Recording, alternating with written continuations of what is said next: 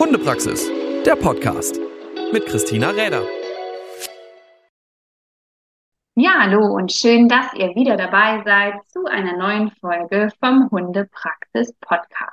Und wie gewohnt habe ich ja immer wieder Gäste hier, die ein ja, sehr interessantes Thema für uns bereithalten. Und heute tatsächlich, denn ich glaube, dieses Buch, das erste Buch, das erste sehr vielleicht auch diskutierte Buch von meinem heutigen Interviewgast, das war schon etwas skurril. So mit dem Titel angefangen, das Kuscheltier-Drama lässt vielleicht etwas vermuten, was man oder lässt das, was man vermutet, dann ein bisschen außen vor, wenn man dann wirklich mal durchliest.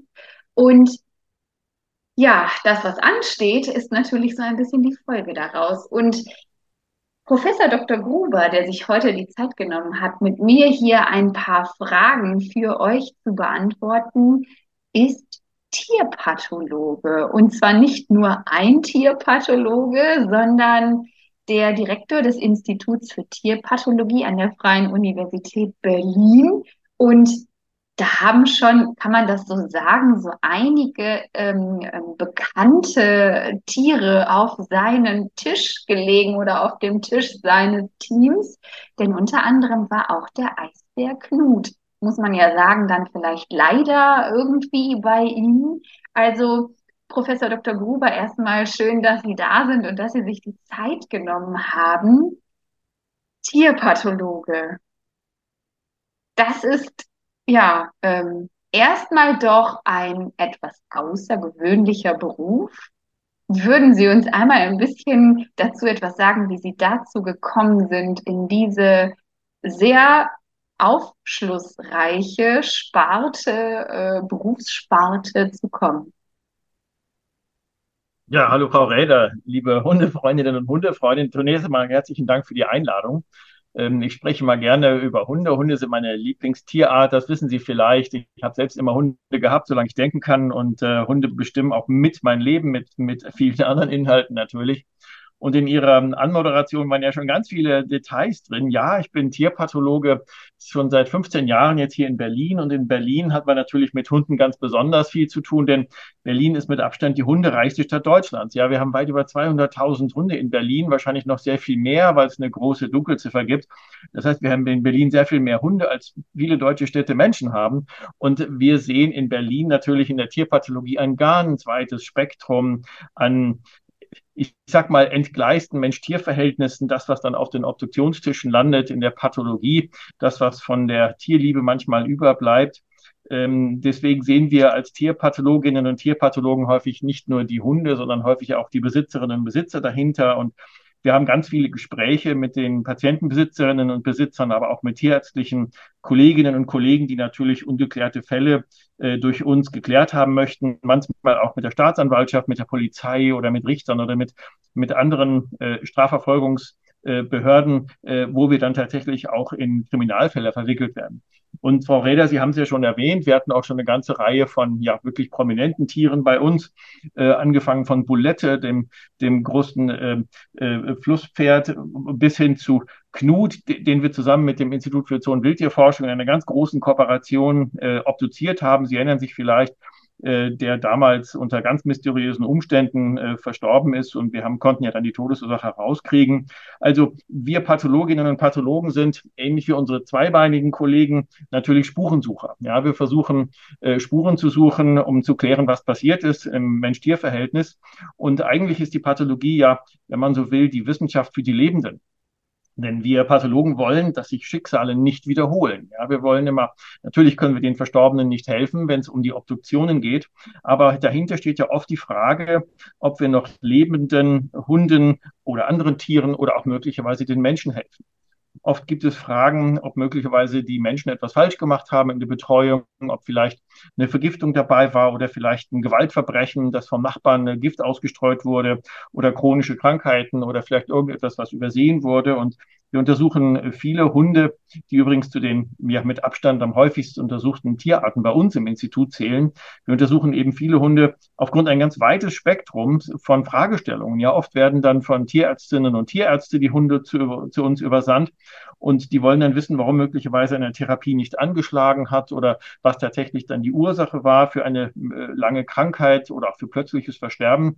Und da können wir in praktisch allen Fällen diese äh, Fragen beantworten nach der Obduktion. Äh, oft werden auch von Tierärztinnen und Tierärzten dann, äh, sagen wir, Fragen in Bezug auf gerichtliche Fragestellungen uns gebracht, wo dann entweder durch die Polizei, durch die Staatsanwaltschaft oder durch andere Strafverfolgungsbehörden äh, uns dann Aufträge äh, manchmal auch durch Veterinärämter übergeben werden, wenn es also um Misshandlung geht, um schwere Verbrechen gegen das Tierschutzgesetz. Oder es ist einfach Lieschen Müller, äh, wo der Hund möglicherweise verstorben ist und äh, die dann wissen wollen, hey, was ist passiert? Habe ich was falsch gemacht? Kann ich beim nächsten Hund etwas besser machen? Und so ist das Spektrum sehr breit an verschiedenen Motivationen, die wir dann äh, im Team zusammen mit meinem Team und ich diese Obduktion dann klären. Naja, Sie haben gefragt, wie wird man eigentlich Tierpathologe? Komischer Beruf.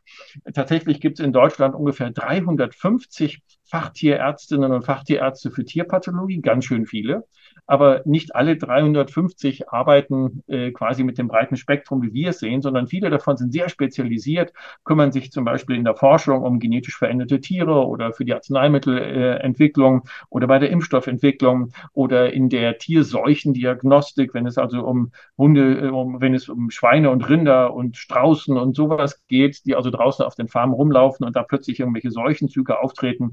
Aber wir in Berlin, ich komme mal zurück zum Thema, sehen schon mit Abstand am meisten Hunde und Katzen.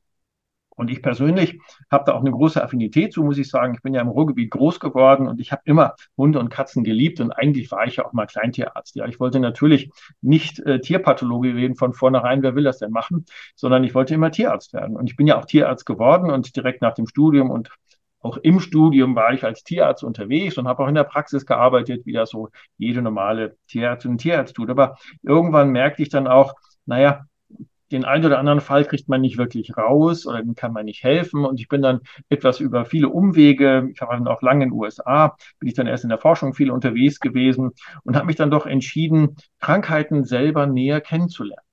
Und die Pathologie selber ist ja nicht nur die Obduktion von verstorbenen Tieren, sondern Pathologie heißt ja eigentlich die Lehre des Leidens oder die Lehre der Krankheiten. Und wir vermitteln beispielsweise im Studium allen Nachwuchstierärztinnen und Tierärzten immer grundsätzlich alle Krankheiten aller Tiere, theoretisch. Ja. Und diese Lehre der Krankheiten ist eigentlich das, was mich immer fasziniert. Das heißt, wie entstehen Krankheiten und wie kann man sie aufklären und wie kann man sie verhindern? Ja, ich sage nochmal, Tierpathologie ist eigentlich eine Wissenschaft für die Lebenden und wir untersuchen alles, was wir tun, um den Lebenden zu helfen. Wir wollen, dass die Schicksale nicht wiederholen und wir wollen zum Beispiel auch, dass die Besitzer oder die Menschen im Umfeld solchen Hunden ähm, geschützt werden, möglicherweise vor übertragbaren Krankheiten. Ja, wir sehen immer mal wieder auch übertragbare Infektionskrankheiten, auch bei Hunden, die möglicherweise auf den Menschen übertragen werden können, wo eine gewisse Bedrohung für die Menschen ausgeht. Wenn beispielsweise ein Hund, der hustet, ähm, verdächtigterweise mit Lungenmetastasen von irgendeinem Milchdrüsentumor dann zum Tierarzt kam, tatsächlich stellen wir dann fest, der Hund hatte Tuberkulose. Und Lungentuberkulose beim Hund ist gar nicht so häufig, aber wenn wir sowas sehen und wir sehen sowas ab und zu mal in Berlin, dann rufen wir immer zu Hause die Patientenbesitzer an und fragen, wer hustet bei Ihnen zu Hause denn noch? Ja, und dann sagen sie, ja, Opa hustet, aber Opa hat sein Leben lang geraucht. Ja, und dann sage ich, Mensch, Opa hat, hustet möglicherweise nicht wegen des Rauchens, sondern ich verdächtige mal, dass Opa der mit dem Hund eng zusammen war, auch eine Lungentuberkulose hatte, einen Hund angesteckt hat. Denn viele von diesen Infektionskrankheiten werden von den Menschen auf die Tiere übertragen und die, die Tiere, wenn die dann versterben, sind für uns eine Art Indikatorfunktion, um zu gucken, was ist in der Familie noch an Infektionskrankheiten unterwegs. Oder der Wellensittich stirbt und das kleine Mädchen hat hohes Fieber und die, äh, die, die, die Humanmediziner kriegen nicht raus, warum das Mädchen Fieber hat. Dann wollen wir wissen, was hat denn der Wellensittich und so weiter. Also Sie können sich vorstellen, dort gibt es viele Infektionskrankheiten und auch andersrum, dass ähm, äh, also bestimmte Infektionskrankheiten von Hunden auf den Menschen gehen und den Menschen bedrohen können. Also wir nennen das Zoonosen, also Infektionskrankheiten, die entweder von Tier auf den Mensch oder von dem Mensch auf die Tiere gehen. Und wir sehen von beidem ein weites Spektrum.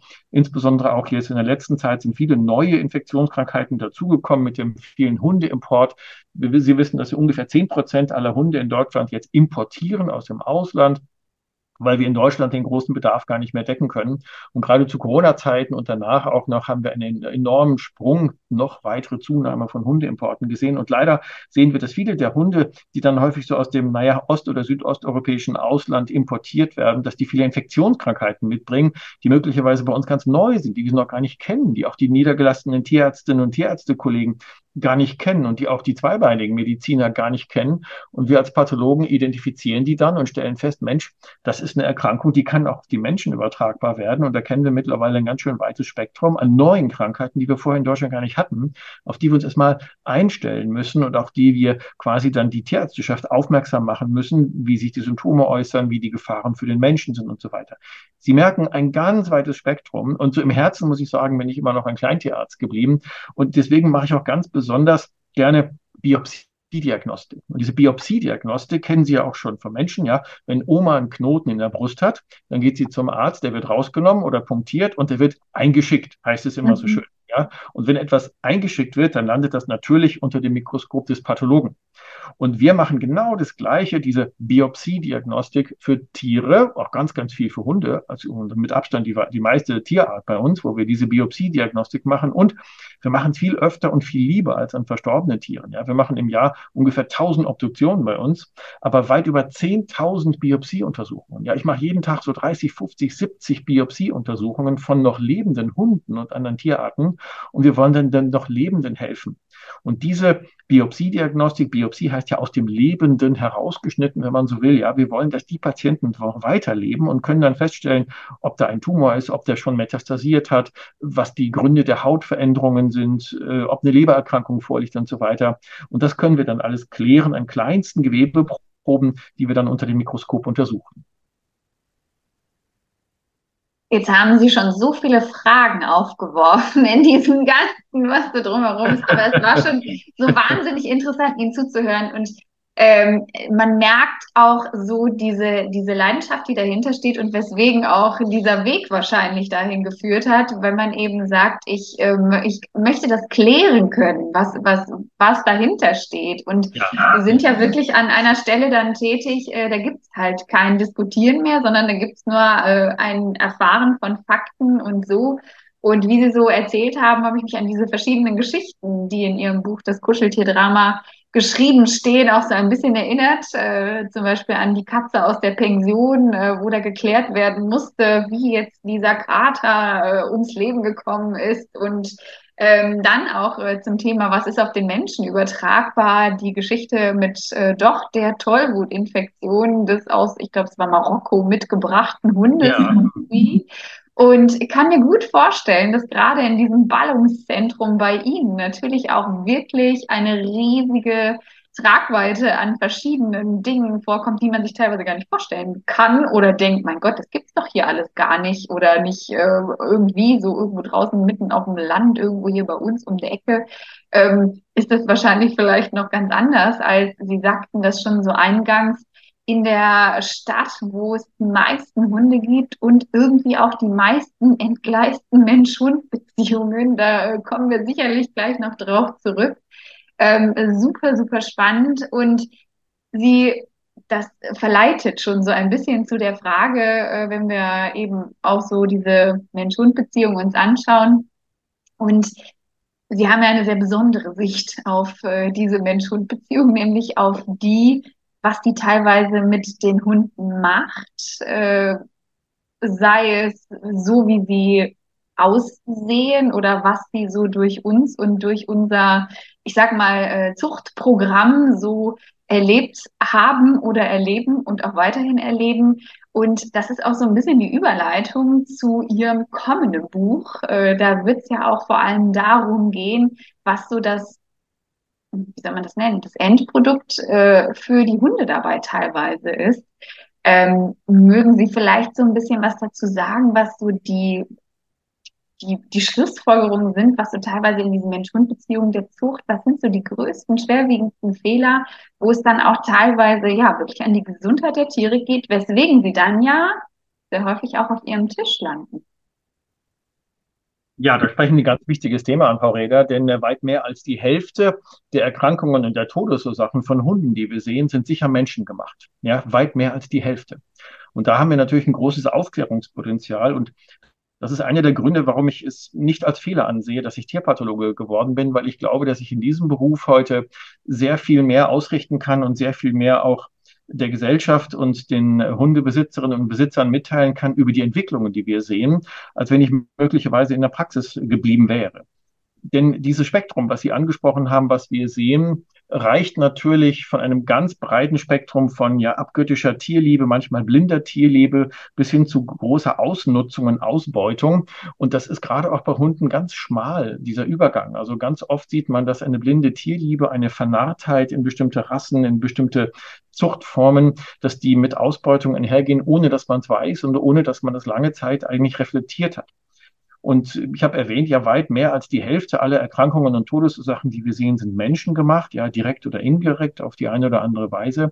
Natürlich sind da mal falsche Fütterungen oder mal Missbrauch oder mal auch ein kriminelles Vergehen dabei, aber mit Abstand der größte, die, mit Abstand die größten Sorgen, die uns im Moment bewegen, sind die schweren Folgen von Reinrassezucht. Reinrassezucht kennen wir noch gar nicht so lange. Und da gibt es ganz große Missverständnisse in der, in der Hundeschaft und in der Züchterschaft auch, äh, was Rassen sind, wie Reinrassezucht entstanden ist und so weiter. Man hört dann immer, ja, das ist Kulturgut oder rassetypisch normal oder das war schon immer so. Und wenn man sich ein bisschen mit der Rassezucht beschäftigt, wird man feststellen, dass die Hunderassen, die wir heute so kennen, eigentlich ein sehr neuzeitliches Konstrukt unserer Menschen der letzten 150 Jahre sind. Ja, in diesem Jahr, man glaubt es kaum, feiern wir, das weiß kein Mensch, in diesem Jahr feiern wir 150 Jahre systematische Reinrassezucht bei Hunden. Die gibt es erst seit 150 Jahren. Davorher gab es keine Rassen. Ja, vor 200, 250 Jahren kannte man nicht mal den Begriff von Hunderassen, sondern da waren es, naja, Arbeitshunde. Ja, der eine musste als Lawinenhund versuchen, der dritte war ein Jagdhund, der nächste hat vielleicht auf die Herde aufgepasst. Dann nannte man das so seine Hunde. Die hatten alle Berufe. Und vor ungefähr 150 Jahren kam man die Idee, das hat auch ein bisschen was mit Eugenik und Rassenhygiene und dem Sozialdarwinismus des ausgehenden 19. Jahrhunderts zu tun, kam man auf die Idee, die, die Hunde, die ja von sich schon, schon ganz toll waren, noch besser zu machen, indem man sie reinzüchtete. Und das war so der Abschnitt vor ziemlich genau 150 Jahren, an dem eigentlich das größte Leid begann. Das war die schwerste Fehlentwicklung der gesamten Mensch-Hunde-Beziehung über unsere 30.000-jährige Geschichte. Das muss man sich mal vorstellen. Ja, Hunde und Menschen leben seit über 30.000 Jahren zusammen und 99 Prozent dieser gesamten Zeit waren Hunde gesunde, langlebige Arbeitstiere. Die hatten Berufe und dem Mensch war daran gelegen, dass die gesund waren und langlebig waren. Und erst seit ungefähr 150 Jahren sind wir auf die Idee gekommen, durch das, was wir heute Reinrassezucht nennen. Das heißt, wir haben Zuchtbücher mit eingetragenen Rassetieren und wir haben menschengemachte Zuchtziele, die in den letzten Jahrzehnten immer mehr Richtung Schönheit und Äußerlichkeiten sich entwickelt haben. Und aus dieser Entwicklung resultiert eine dramatisch hohe Zahl von schwersten gesundheitlichen Fehlentwicklungen, die wir immer öfter auf dem Tierpathologentisch sehen. Und das der Gesellschaft mitzuteilen, war für mich das wesentliche Motiv, dieses zweite Buch zu schreiben, was im Moment diese Tage gedruckt wird. Das zweite Buch heißt Geschundene Gefährten, ja, über Irrwege in der Rassezucht und die Verantwortung von uns Menschen für Hund und Katze. In diesem Buch will ich aufzeigen, was an schweren Fehlentwicklungen in den letzten 150 Jahren und insbesondere in den letzten Jahrzehnten, 50, 60, 70 Jahre, im Wesentlichen in der Hundezucht aufgetreten ist, durch ein völlig falsches Verständnis von Reinrassigkeit, also Glorifizierung von schlechten Praxen wie etwa Inzucht oder menschengemachte anatomische Verformungen, die mit schweren Leiden, Schäden und Sinnesstörungen für die Hunde einhergehen. Wir kennen heute weit über 80 verschiedene schwere Krankheiten, Leiden und Sinnesstörungen bei Hunden, die durch Reinrassezucht entstanden sind. Und dieses Verständnis haben wir in den letzten Jahrzehnten zunehmend gelernt. Also wir haben gesehen, die Zucht ist für viele Hunde nicht gesund, weil wir auf extreme Anatomien, auf Extravaganzen, immer größer, immer kleiner, immer kürzere Nasen, immer kürzere Schwänze und so weiter züchten.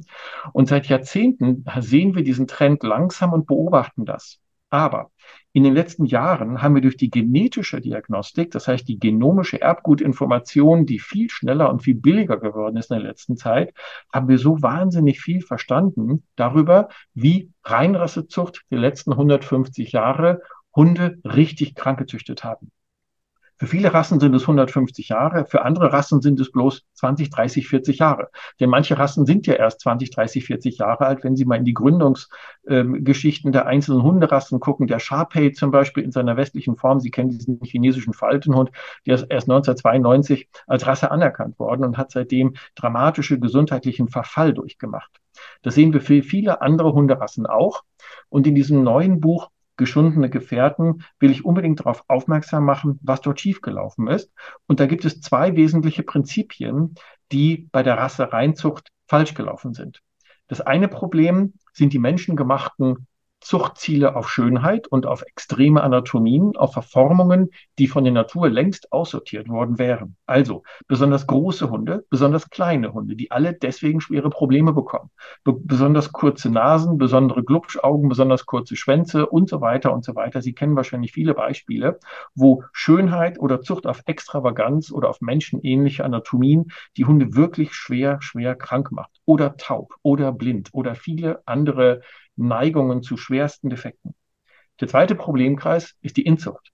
Wir haben ein dramatisches Inzuchtproblem in den meisten Hunderassen, was in einer sogenannten genetischen Verarmung resultiert hat. Das heißt, die genetische Variationsbreite innerhalb der Rassen ist extrem eingeschränkt, sodass spontane Erbkrankheiten immer häufiger und immer wichtiger werden. Wir kennen viele Rassen, wo weitaus mehr als die Hälfte der Hunde betroffen sind durch schwere Erbkrankheiten. Und viele Forschende und Hundekenner sind sich einig, dass nicht wenige Rassen sicher aussterben werden, wenn wir nicht besondere Maßnahmen ergreifen. Und das Hauptproblem dieser Reinrassezucht ist eigentlich diese genetische Verarmung und dieser Verlust einer genetischen Diversität. Wir können heute davon ausgehen, etwa, dass so bei Labrador-Retrievern, wenn Sie 40, 50.000 Labrador-Retriever untersuchen, werden Sie feststellen, die haben eine genetische Breite von 40 Tieren.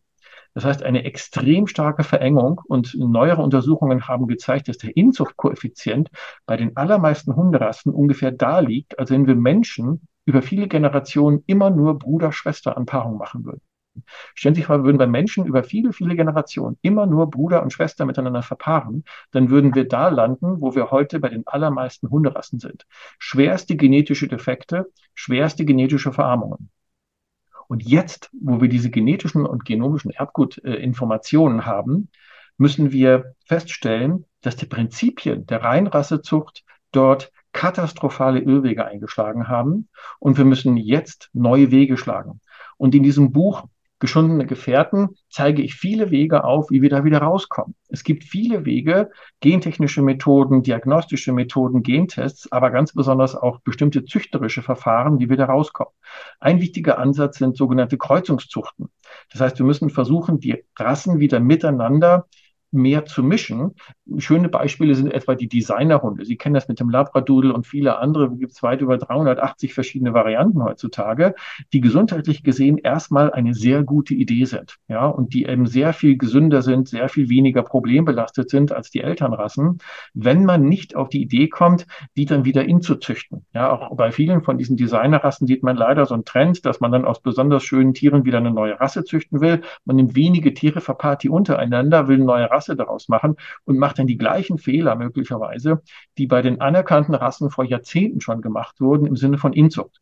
Und die Inzucht mit ihren schwersten Inzuchtfolgen, ja, die wir bei Menschen ja kennen, bei Menschen nicht wollen. Bei Menschen ist Inzucht schwerst verboten. Das machen wir bei Hunden seit Jahrzehnten systematisch mit übelsten Konsequenzen. Und eine der ganz großen Auswege sind natürlich die Kreuzungszuchten. Das heißt, wir müssen versuchen, die Rassen wieder mehr miteinander zu vermischen. Wir wollen ja nicht die Rassen abschaffen, aber wir müssen gucken, dass wir die Rassen wieder etwas mehr miteinander kreuzen und dass wir punktuell, je nachdem, wie viel es für die einzelne Rasse nötig ist, mal Fremdblut einzüchten. Das ist ganz, ganz wichtig. Es gibt tolle Beispiele dafür, zum Beispiel den Retro-Mops. Ja, ich höre mal viele Leute, die sagen, ah, der arme Mops mit seiner kurzen Nase und so weiter. Für mich ist der Mops eigentlich, das, das Mops-Problem ist gelöst, seitdem es Retro-Möpse gibt. Ja, bei den Retromöpsen wurden immer mal wieder fremde Rassen eingekreuzt, also ähnliche Hunde mit langen Nasen, Pinscher oder Russell Terrier oder sowas. Und das, was daraus resultiert ist, der Retromops ist ein wunderbarer Hund mit einer guten Nase, der ordentlich arbeiten kann, der toll Sport machen kann.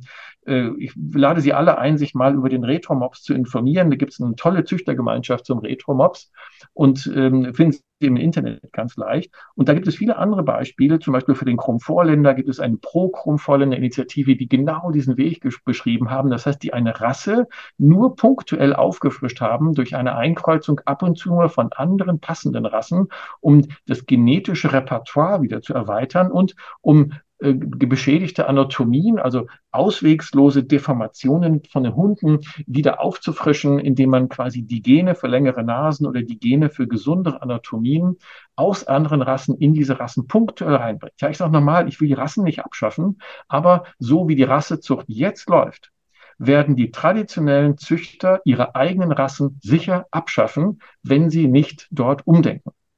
Und einer der Königswege ist, wie gesagt, eine punktuelle Kreuzungszucht.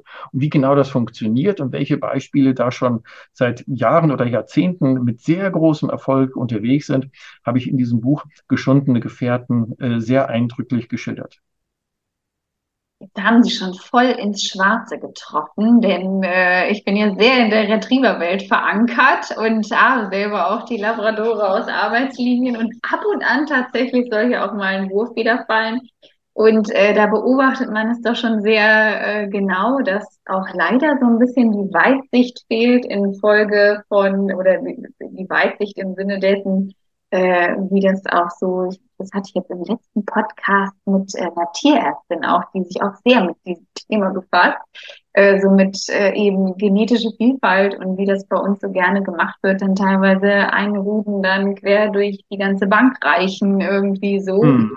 Und äh, wo da so, also ich bin ganz gespannt auf dieses Buch, weil ähm, ich, also ich, ich glaube, das ist natürlich auf jeden Fall ein Ding, was man rausbringt, wo man sicherlich auch viel Gegenwind erhält. Also weil äh, nur weil man diese eigentlich nicht zu diskutierende Ansicht ja teilt, ähm, heißt es ja noch lange nicht, dass einem da alle äh, mit Freude entgegenlaufen, denn gerade die Rassenzuchtverbände sind da ja teilweise sehr, sehr, sehr, sehr lethargisch, was äh, solche Veränderungen angeht oder auch äh, nicht gewillt, äh, so in dieser, in dieser Art zu denken irgendwie. Und äh, da erhoffe ich mir aber, dass je mehr Leute dies natürlich dann auch lesen und für sich verinnerlichen und vielleicht mal eben nicht nur an die Generation, die wir gerade selbst dann erleben und äh, nicht nur an den süßen Wurf Welpen zu denken, den man sich wünscht oder weil man einen Wurf macht, weil man selber einen behalten will. Ähm, da geht's ja immer auch um ein bisschen mehr als nur um den einen Welpen, den ich ganz gerne hätte, sondern eben auch darum, dass es auch langfristig immer ein ganz anderes Problem darstellt, wenn ich äh, mich sehr beschränke auf das, was ich da so äh, an Hunden im Umlauf habe, um es jetzt ganz doof zu sagen, aber ähm, da auch hm. natürlich äh, eine größere Weitsicht eigentlich jedes Einzelnen gefragt wäre, der entsprechend da auch seine, äh, ja, seine züchterischen Tätigkeiten in irgendeiner Form auslebt. Und äh, hm. nochmal der ganz intensive Ausruf. Wir werden natürlich das Buch auf jeden Fall an allen Stellen, wo es nur geht, verlinken, so dass äh, das sicherlich schon vorbestellt werden kann. Da haben Sie mir ja auch schon den Link zugeschickt. Und ähm, ich denke, das sind Dinge, die sollten wir lesen, wenn wir auch äh, gerade so wir auf dem Planeten, die noch vorhaben, ein paar Jahre da zu sein und gerne noch ein paar Jahre auch mit tollen Hunden verbringen wollen. Und ähm, da sicherlich äh, ein ganz großer Hinweis, dass es einfach äh, eigentlich so ein bisschen kurz vor zwölf für sehr, sehr viele Rassen ist. Ähm, weil ich meine, klar, wir kennen das als Züchter, wir sollen dies und das und jenes prüfen, weil es ja eigentlich völlig absurd ist, dass man darauf so, also, dass man so viele Vorsichtsmaßnahmen im Grunde trifft, ja, genau. ja, ja. um äh, das ja, zu tun. Hm. In vielen Rassen geht es gar nicht mehr ohne Gentests. Ja, das werden die meisten Züchter wissen. Und ich will auch gar nicht Züchterinnen und Züchter alle über einen Kamm scheren. Ja, die Züchterschaft ist wahrscheinlich so divers wie die Hunderassen. Ja, es gibt also viele, die da sehr, sehr einsichtig sind, die viel mit Gentests arbeiten, die auch punktuell was anderes einkreuzen. Und dann gibt es auf der anderen Seite die sehr traditionellen, die sehr festfahren in einer, in einer Gedankenwelt, die eigentlich 150 Jahre alt ist. Ja, also zu den Zeitpunkten der Eugenik, als auch menschliche Rassen damals äh, postuliert wurden, die ja heute eigentlich auf den Müllhaufen der Geschichte gehören. Ja, Menschen gibt es keine Rassen. Das Rassedenken bei Hunden und vielen anderen Tieren entspricht eigentlich genau dem Alter von vor 150 Jahren, wo wir heute sagen müssen, wir haben eine Menge dazugelernt und gerade die genetische Forschung der letzten Jahre hat uns da wirklich die Augen geöffnet, was wir durch die Inzucht und durch die vielen falschen, krankmachenden, menschengemachten Zuchtziele angerichtet haben. Und ich spreche auch mit vielen Züchterinnen und Züchtern und ich habe den Eindruck, dass immer wieder auch da welche dabei sind, die ihre Zucht zum Beispiel aufgeben, weil sie schlechte Erfahrungen haben, dass dort immer weitere Krankheiten dazugekommen sind oder dass nicht heilbare Leiden und Schäden aufgetreten sind. Ähm, und es gibt auch eine ganze Reihe von Züchtern, die neue Wege gehen und sich quasi abwenden von den traditionellen Zuchtverbänden. Ja, in der Züchterschaft gibt es große Diskussionen zwischen den traditionellen Hardlinern der Züchterschaften, die aber eigentlich einen ganz kleinen Teil nur beistellt. Ja, der Verband für deutsches Hundewesen und die damit assoziierten Zuchtverbände sind nur ein ganz geringster Teil, weniger als zehn Prozent der Züchter werden dadurch äh, quasi repräsentiert. Und der aller, allergrößte Teil, weit mehr als 90 Prozent der Hunde, werden außerhalb dieser traditionellen Zuchtverbände gezüchtet. Und das sind eigentlich die, die wir erreichen wollen. Und viele von denen sind schon auf dem richtigen Weg. Ja, und die ja unbelehrbaren, muss ich sagen, ich will jetzt nicht böse werden, aber die unbelehrbaren Traditionalisten, die müssen dann durch den Bedarf, durch die Gesellschaft quasi ein bisschen geweckt werden. Denn es wird nur das gezüchtet, was die Gesellschaft auch will und was die Leute draußen wollen. Denn das ist ja ein großer Markt, wo die Nachfrage im Wesentlichen die Zucht bestimmt. Und wenn die Nachfrage sich Richtung gesunde Hunde richtet, keine extremen Anatomien mehr, genetisch durchgetestet, frei von genetischen Erkrankungen. Und wenn man das alles offenlegen will im Sinne eines, naja, heutigen Qualitätsmanagements, ja, wie wir es bei jedem Auto, bei jeder Handymarke, bei jeder Modemarke erwarten, dann werden auch die traditionellen Züchter ganz schnell einsehen, dass sie mit ihren eigentlich alt althergebrachten Zucht der der traditionellen Reinrassezucht nicht weiterkommen. Ja, und viele werden einfach sehen, dass ihre eigenen Hunderassen wirklich aussterben werden, weil wir so viele Hunderassen haben, die so schwer genetisch belastet sind, dass sie nicht mehr zu retten sind, wenn nicht durch insbesondere Kreuzungszucht dort alternative Wege eingeschlagen werden. Ein äh, sehr spannendes Thema und äh, sehr zum Nachdenken anregend. Und äh, ich kann nur noch mal betonen, dass sicherlich dieses Buch ein sehr, sehr spannendes werden wird. Denn das erste, man denkt so, okay, das, äh, ich, was, was soll man da, also man hat so, also ich hatte Schwierigkeiten, was habe ich für Erwartungen? Dann wurde ich so mit Geschichten überrascht, die so kontrovers teilweise waren und äh, wo ich mich dann wirklich frage, wenn man da an diesem Tisch steht, und das alles irgendwie versucht herauszufinden und ja auch wirklich dann manchmal, ähm, wenn wir jetzt mal weg wieder von diesem Zuchtthema gehen, aber dann auch wieder in, wie Sie schon sagten, Kriminalfälle auch verwickelt wird, ja auch ein gewisser ähm, Erwartungsdruck irgendwo dahinter steht, irgendetwas, eine Antwort finden zu müssen. Und da waren schon sehr, sehr interessante Geschichten dabei. Also wer auch das Buch bisher noch nicht gelesen hat, sollte das auf jeden Fall lesen. Ja. Ist eine sehr ja, hm. Sehr viel geschrieben und gut äh, wirklich dann auch, also ist, äh, wirklich, also egal ob man jetzt Hund, Hund, Katze, Hamster oder Kuh zu Hause stehen hat, ähm, da waren ja irgendwie so für alle äh, irgendwelche Sachen mit dabei. Super, super spannend. Und die Zeit geht immer so schnell rum.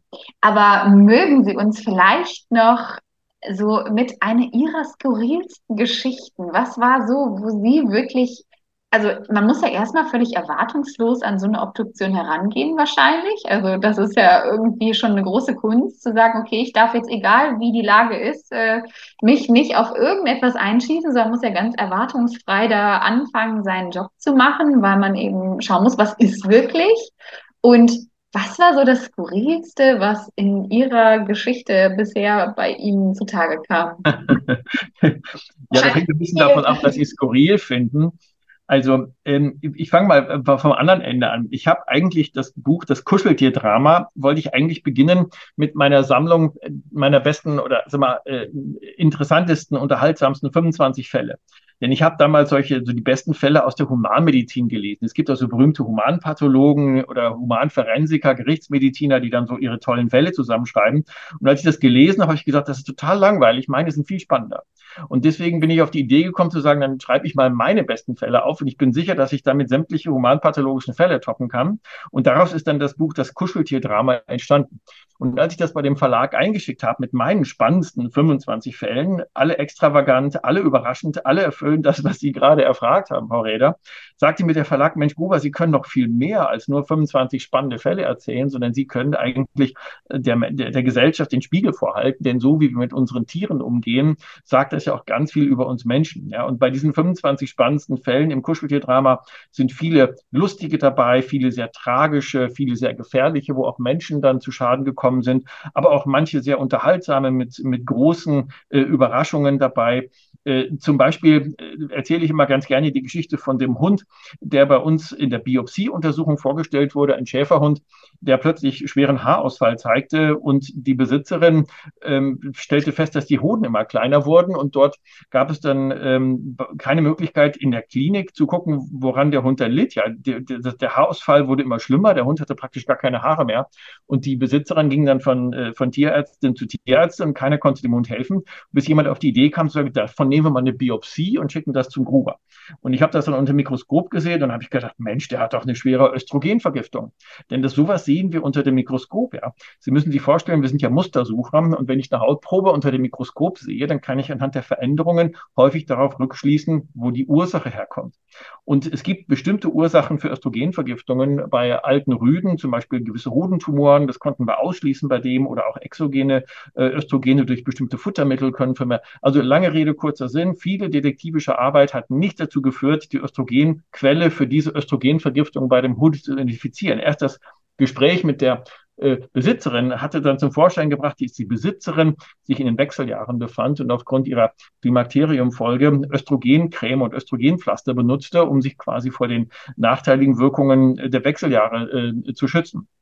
Und Hunde lieben diese Substanz offenbar. Und sie hat dann mit diesem Hund offenbar sehr intensiv gekuschelt abends im Bett.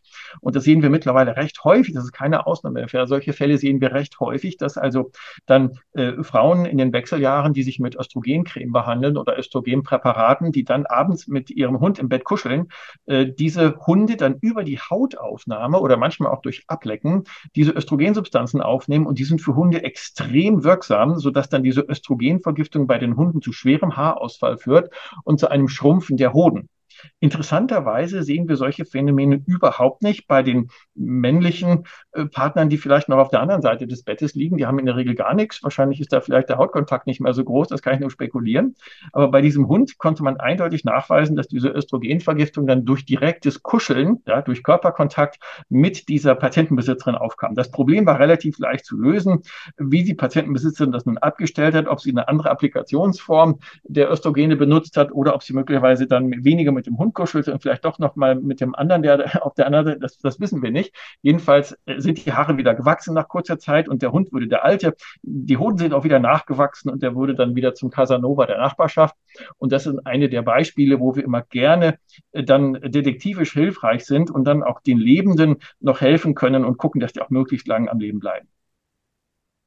Ja, das äh, kann ich mir vorstellen, dass es schon äh, sehr häufig vorgekommen ist oder häufiger vorkommt. Also und äh, das Schöne an der Situation ist dann ja, dass das eher zu den Fällen gehört, äh, die noch nicht auf dem Tisch äh, liegen müssen, sondern wo man dann wirklich noch, wie Sie das so schön sagten, äh, der Lehre des Leidens äh, einfach noch im, im äh, ja jetzt und hier noch irgendwie auf die Schliche kommen kann und dann noch entsprechend noch eine Veränderung herbeirufen kann.